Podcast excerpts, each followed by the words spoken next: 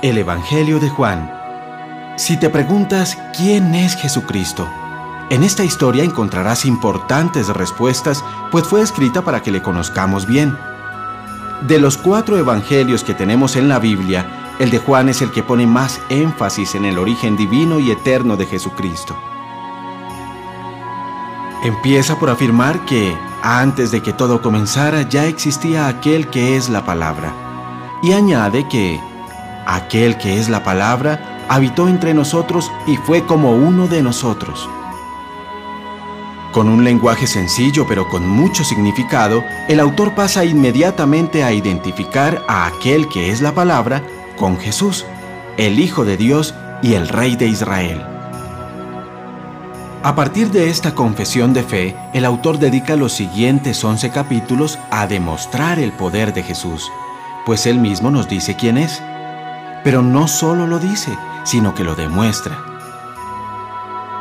En esta aventura encontrarás el relato de siete milagros que hizo Jesús, y si escuchas con atención, te darás cuenta de que cada uno de ellos quiere mostrarte algo más que el poder del Mesías para realizar milagros.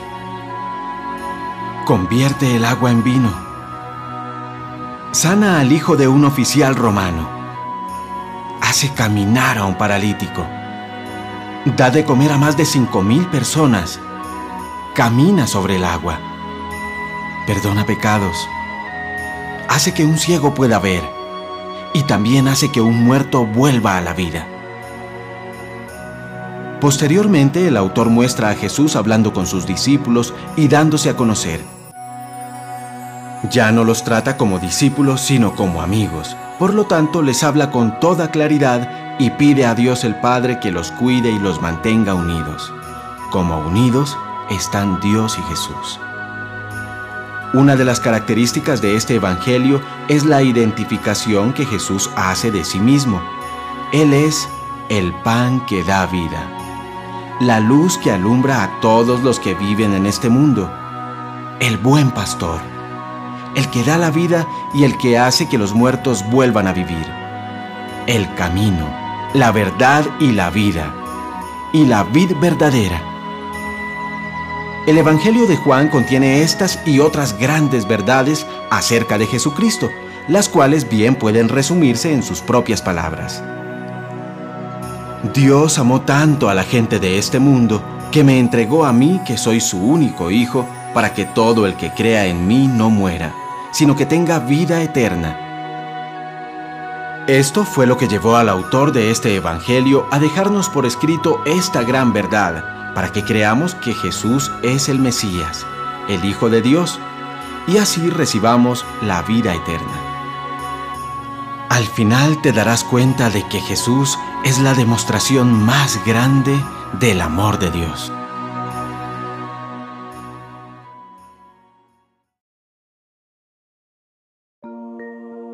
Juan capítulo 1 La palabra, luz y vida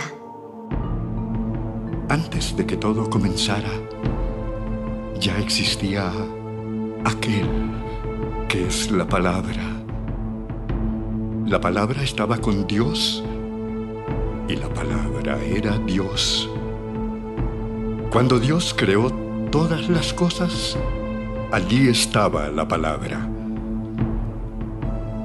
Fue creado por la palabra y sin la palabra nada se hizo. De la palabra nace la vida. Y la palabra, que es la vida, es también nuestra luz. La luz alumbra en la oscuridad y nada puede destruirla.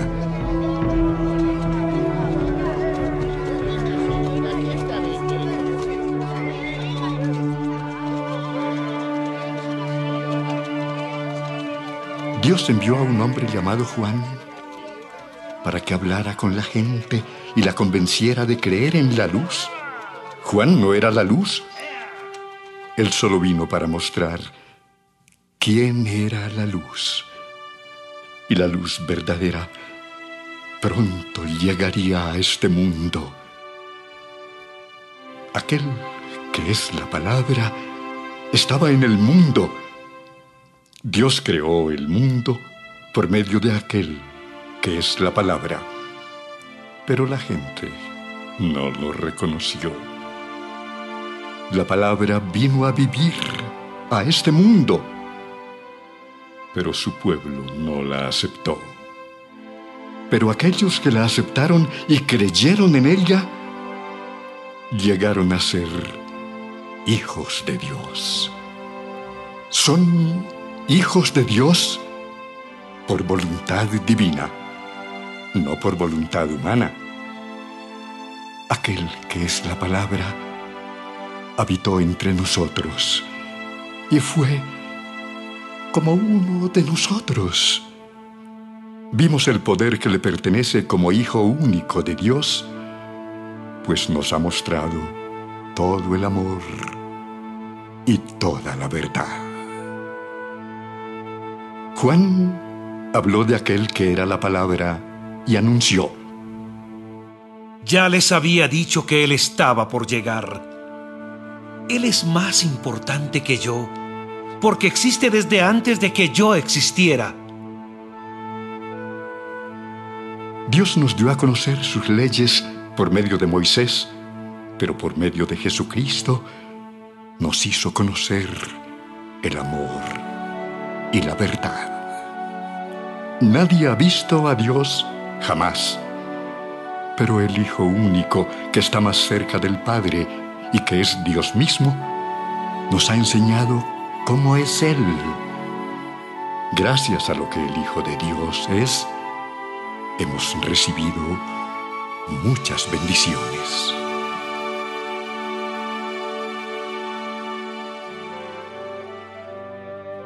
Juan el Bautista habla de Jesús.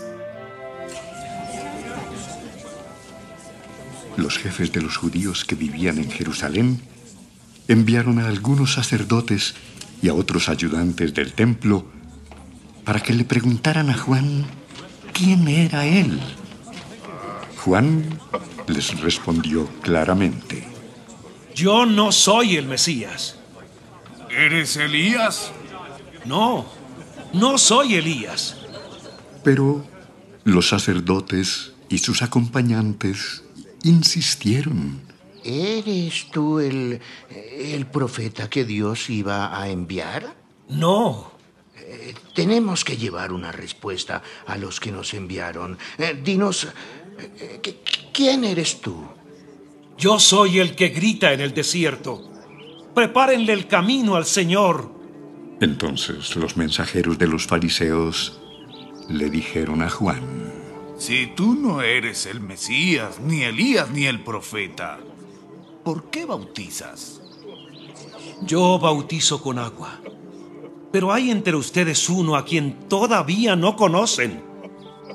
Aunque yo he llegado antes, Él es más importante que yo, y ni siquiera merezco ser su esclavo. Todo esto pasó en el pueblo de Betania, al otro lado del río Jordán, donde Juan bautizaba. El Cordero de Dios. Al día siguiente, Juan vio que Jesús se acercaba. Entonces le dijo a toda la gente, Aquí viene el Cordero de Dios, que quita el pecado de la gente del mundo. Por medio de él, Dios les perdonará a ustedes todos sus pecados. Yo me refería a él cuando dije, después de mí, viene uno que es más importante que yo, porque existe desde antes de que yo naciera. Yo no sabía quién era, pero Dios me mandó a bautizar con agua para que todos puedan conocerlo. Yo vi cuando el Espíritu de Dios bajaba del cielo en forma de paloma y se colocaba sobre él. No sabía yo quién era él, pero Dios me dijo, conocerás al que bautiza con el Espíritu Santo cuando veas que mi Espíritu baja y se coloca sobre él. Ahora lo he visto y les aseguro que Él es el Hijo de Dios.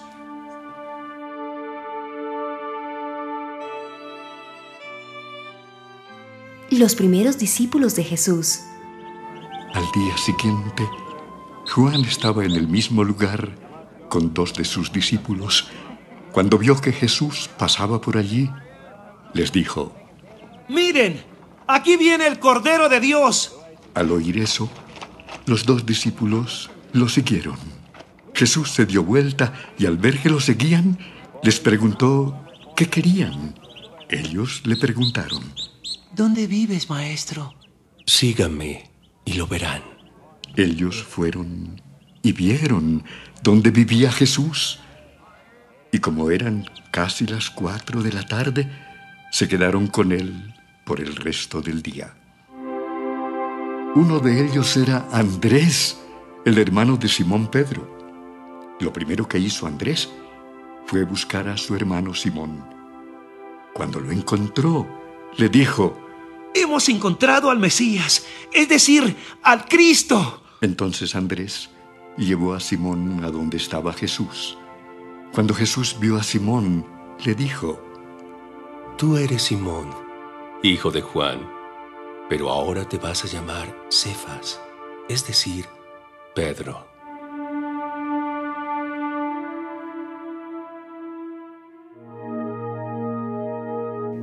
Jesús llama a Felipe y a Natanael.